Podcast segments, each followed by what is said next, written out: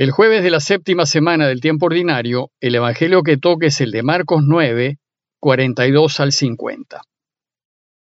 En aquel tiempo dijo Jesús a sus discípulos, El que escandalice a uno de estos pequeños que creen en mí, más le valdría que le encajasen en el cuello una piedra de molino y lo echasen al mar. Si tu mano te hace caer, córtatela. Más te vale entrar manco en la vida que ir con las dos manos al infierno, al fuego que no se apaga. Y si tu pie te hace caer, córtatelo.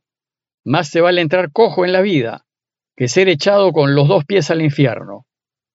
Y si tu ojo te hace caer, sácatelo.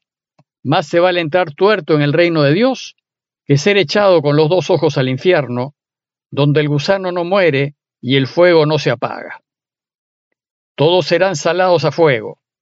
Buena es la sal, pero si la sal se vuelve sosa, ¿con qué la sazonarán?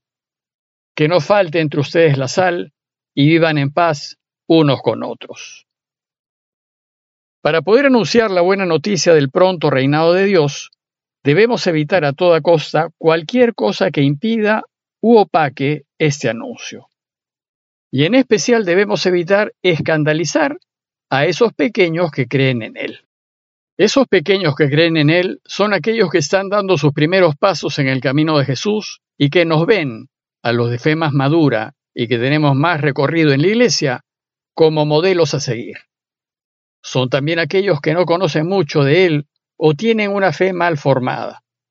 Bueno, pues ellos, como aún no han madurado su fe, no son capaces de digerir que desgraciadamente es posible el pecado en la iglesia.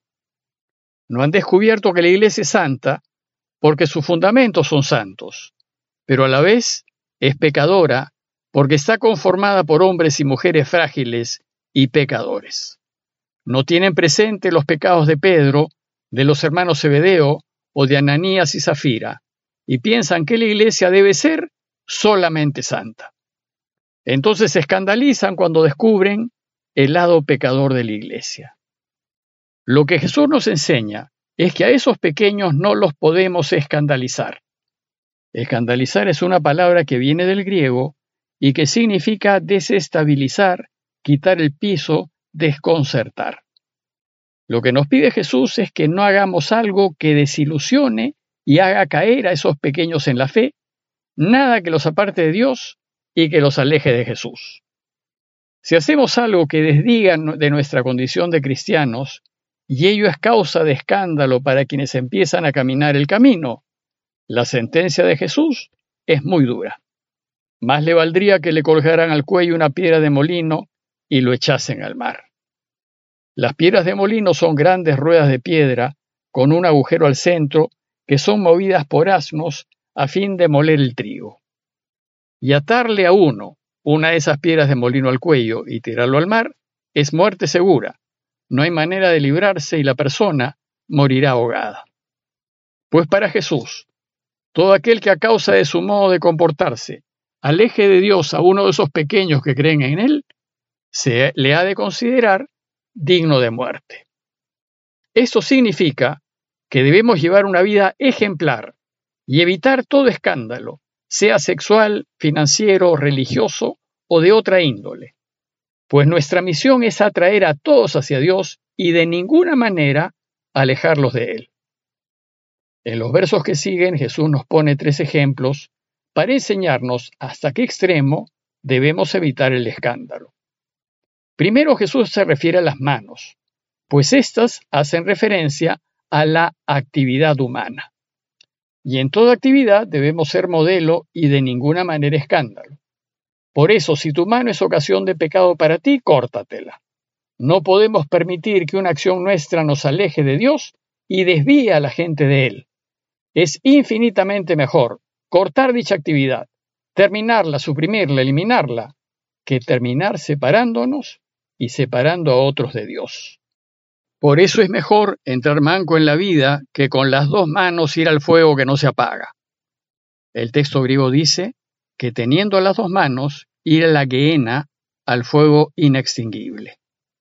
La Gehenna hace referencia al valle del Inón, que es uno de los dos valles que flanquean Jerusalén. El otro es el del Cedrón, que separa Jerusalén del Monte de los Olivos. El valle del Inón desde hacía siglos se había convertido en el basural de la ciudad de Jerusalén.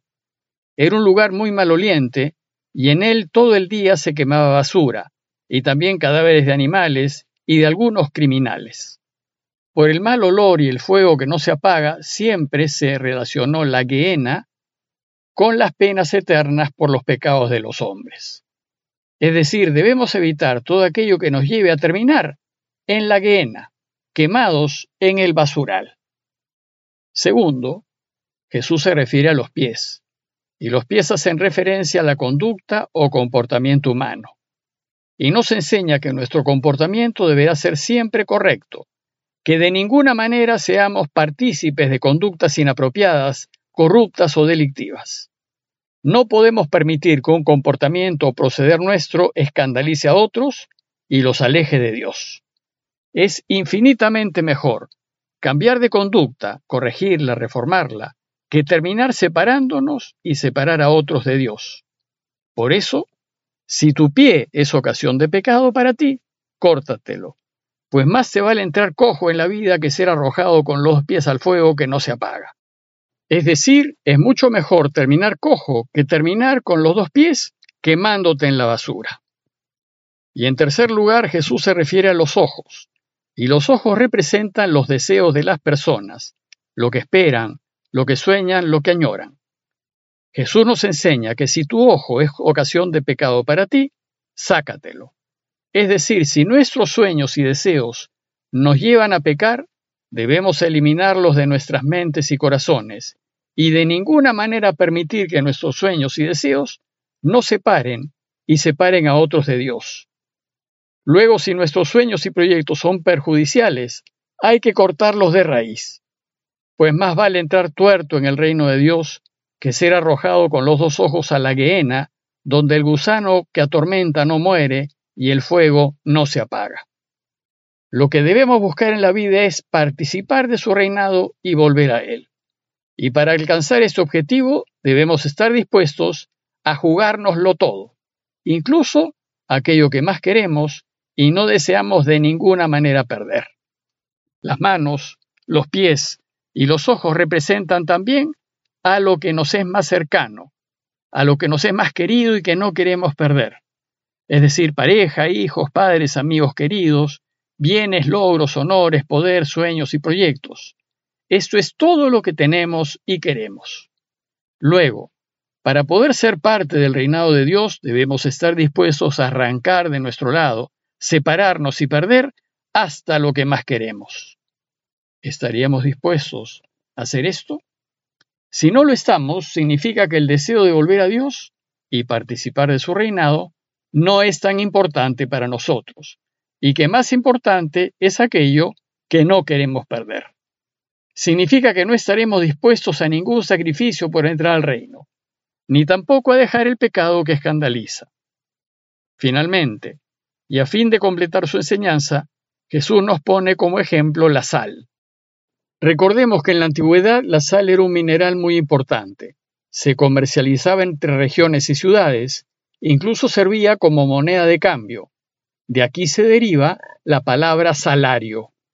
Su uso principal es resaltar el sabor de los alimentos, pero también sirve para evitar que lo biológico se corrompa y conservar alimentos como el pescado o la carne. Israel tenía una enorme reserva de sal en el Mar Muerto. De hecho, el mar está sobre un depósito de sal y hay tanta sal en el agua y en sus entornos que no es posible la vida. Todo está muerto. De ahí su nombre de Mar Muerto. Bueno, pues Jesús considera que sus discípulos deben ser como la sal del mundo, que con poca cantidad hacen sabrosos los alimentos. Es decir, ellos, aun siendo pocos, deben, como la sal, hacerse sentir en el mundo. Y considera que la buena noticia es también como la sal, que debe condimentar y dar sabor a la vida.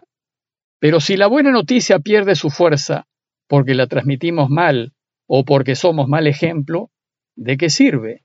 Es como si la sal perdiese su capacidad de salar y se vuelve insípida. ¿Con qué se le dará sabor a los alimentos? Jesús también nos dice que todos serán salados a fuego. Al mencionar sal y fuego, probablemente Jesús esté aludiendo a las persecuciones que sufrirán los cristianos, pues en el templo los animales del sacrificio, antes de ponerlos al fuego y quemarlos como ofrenda a Dios, eran rociados con sal.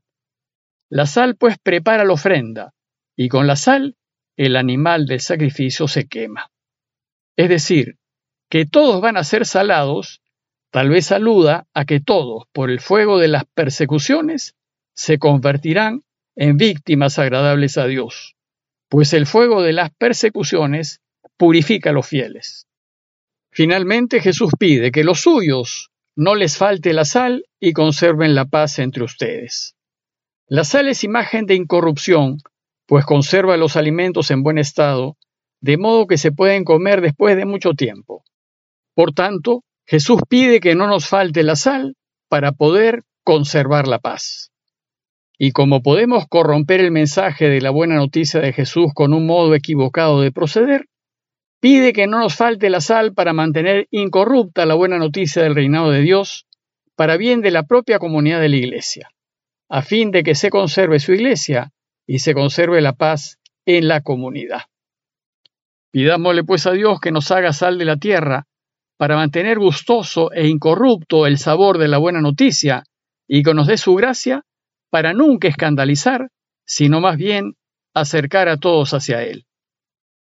Parroquia de Fátima, Miraflores, Lima.